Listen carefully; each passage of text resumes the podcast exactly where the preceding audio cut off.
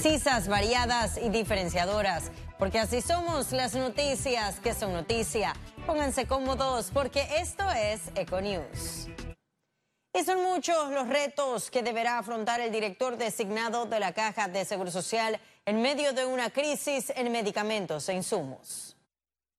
Tal como el señor presidente se comprometió a que la Caja del Seguro Social no se iba a privatizar, yo estoy totalmente alineado con el señor presidente de la República. La Caja del Seguro Social no será privatizada. Enrique Lau Cortés, el sustituto de Julio García Ballarini, dice estar preparado para atacar los problemas del sistema de salud pública.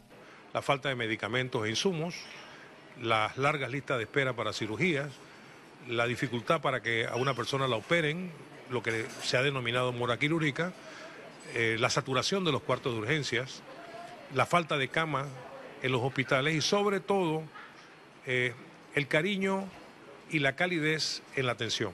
A pocos días de ser ratificado, planifica la implementación de un mecanismo para eliminar las largas filas. Estamos pensando en introducir el elemento de cita única, porque si una persona tiene que ir a una cita, sacar cita con el médico, después sacar cita para los exámenes de laboratorio, sacar cita para hacerse una radiografía, después sacar cita para, para que vean los exámenes, son cinco o seis citas y si necesita una cita con el especialista no hay. Lau, quien fungió como subdirector de la entidad y subcontralor, se comprometió a colaborar con las investigaciones por el supuesto desfalco que supera los 800 mil dólares por evasión de cuotas. El nombramiento en los próximos días pasará a la Comisión de Credenciales y de ser ratificado irá al Pleno Legislativo para su aprobación. Félix Antonio Chávez, Econews. Y el diputado presidente de la Comisión de Salud, Cristiano Adame, recomendó al director designado de la Caja de Seguro Social, Enrique Lau Cortés, actualizar el diagnóstico de la institución. Primero, una reactualización del diagnóstico de la institución desde el punto de vista administrativo concerniente al estado real de las finanzas del mismo, que procure que los estudios financieros y las realidades actuariales se sepan para confrontar la realidad de, que si en realidad el país requiere eh, una intervención en, ese rango con referencia a las jubilaciones y pensiones del país, y el otro una readecuación gerencial a todos los sistemas de provisión de servicios, llámese medicamentos, mora, proceso de consulta, modelo de atención. Y el segundo debate pasó este lunes el proyecto que instituye el Programa Nacional de Alfabetización Digital. La iniciativa aprobada de manera unánime en primer debate de la Comisión de Transporte establece que la Secretaría Nacional de Ciencia, Tecnología e Innovación vele por la implementación con la elaboración de un plan piloto con proyectos dirigidos a jóvenes y adultos enfocados en el mejoramiento de las destrezas en el mercado laboral y las necesidades tecnológicas donde se realicen convenios con entidades gubernamentales, así como centros de educación. Las partidas para la implementación de la ley serán contempladas para el año fiscal siguiente de su aprobación. Nuestro país es un país de tecnología del primer mundo y tenemos que ir a la vanguardia de todo.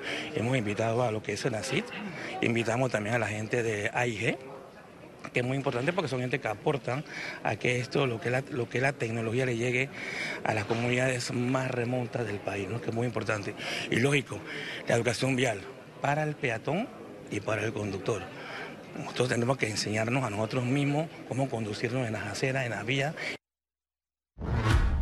Y la Asamblea Nacional busca regular la gestión integral de los residuos a nivel nacional con un proyecto de ley.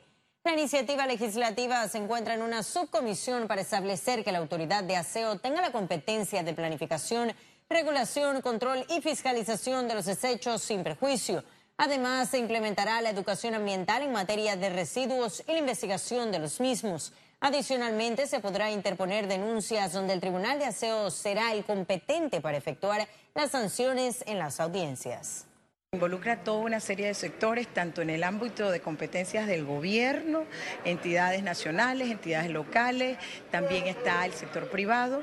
Nosotras, las organizaciones ambientales, obviamente apoyando y la misma sociedad civil. Hablamos de educación a todos los niveles, hablamos de un sistema de información, porque no se sabe cuánto se recicla, cuánto realmente, cuánto plástico va al mar y, cuánta gente está quemando, cuánta gente... Hay mucha información que todavía necesitamos recabar. El órgano Ejecutivo abrió este lunes la convocatoria para dar inicio al proceso de selección de magistrados de la Corte Suprema de Justicia. El anuncio se da para el reemplazo del magistrado Jerónimo Mejía, quien en el 2017 se le venció su periodo constitucional de 10 años en la sala segunda de lo penal. Además, incluirá las dos vacantes para otras salas a partir del 31 de diciembre de 2019 y tal es el caso de lo contencioso administrativo y laboral. El anuncio en Gaceta Oficial también convoca a los suplentes dirigidos a los funcionarios de carrera judicial. Los interesados tendrán un término de 10 días para entregar sus hojas de vida en el Centro de Investigación y Capacitación de la Procuraduría de la Administración, ubicado en los llanos de Curundú. Economía. Gremios están a favor de penalizar a quienes sean reincidentes en la evasión fiscal. Le tenemos un reporte. Con la propuesta del Ministerio de Economía y Finanzas de modificar el artículo 288J de la Ley 70, que penaliza la evasión fiscal en Panamá, distintos gremios han manifestado su apoyo. Si no vamos a tener medidas disuasivas verdaderamente de cuando se comete un dolo, entonces es simplemente cometo la, cometo, infrinjo la ley, pago lo que tengo que pagar, luego viene una segunda, tercera, cuarta y quinta nunca vamos a aprender realmente, solamente mediante esa amenaza del tema judicial penal. La reforma propuesta y aprobada en Consejo de Gabinete permite al evasor llegar a un acuerdo con la autoridad solo una vez y no aplica la excepción para los infractores reincidentes. Lo que habría que agregar tal vez es un plazo, es decir, podría ser que se determine que el beneficio no sea utilizado a lo mejor en cinco años, y luego para volverse a ser acreedor de él mismo. Es un tema a debatir, pero plantea la interrogante si es eh, la prohibición del beneficio de forma definitiva o valdría la pena segmentarlo en tiempos una experta en asuntos tributarios señaló que con esta modificación lo que se busca es evitar la defraudación y que los ciudadanos cumplan con sus compromisos tributarios sin afectar la recaudación de impuestos del país. Sí, eh, para mí es justo que haya una excepción a la persona que incurre en un delito que puede ser tipificado como defraudación fiscal una vez enfrentada a los hechos, después de que se le haya respetado el debido proceso. Esta modificación será presentada próximamente a la Asamblea Nacional. Expertos explicaron que dar este tipo de beneficios a las personas que incurren en este delito por primera vez es una práctica común en el sistema de justicia. Ciara Morris, Econews. Y a propósito de esta modificación al Código Penal, la CAPAC espera que esa medida saque a Panamá de la lista gris.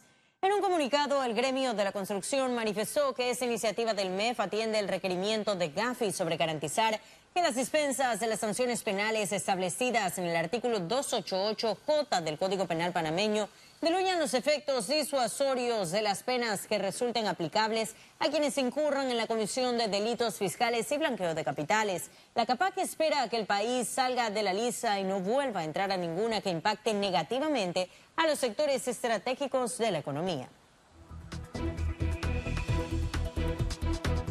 Y en breve estaremos de regreso con las notas internacionales, pero recuerde si no tiene oportunidad de vernos en pantalla, puede hacerlo en vivo desde su celular a través de una aplicación destinada a su comodidad. Es Cable on the Go, solo descárguela y listo. No se vayan, que en breve estaremos de regreso con mucho más de la emisión de hoy de Econius. Ya volvemos.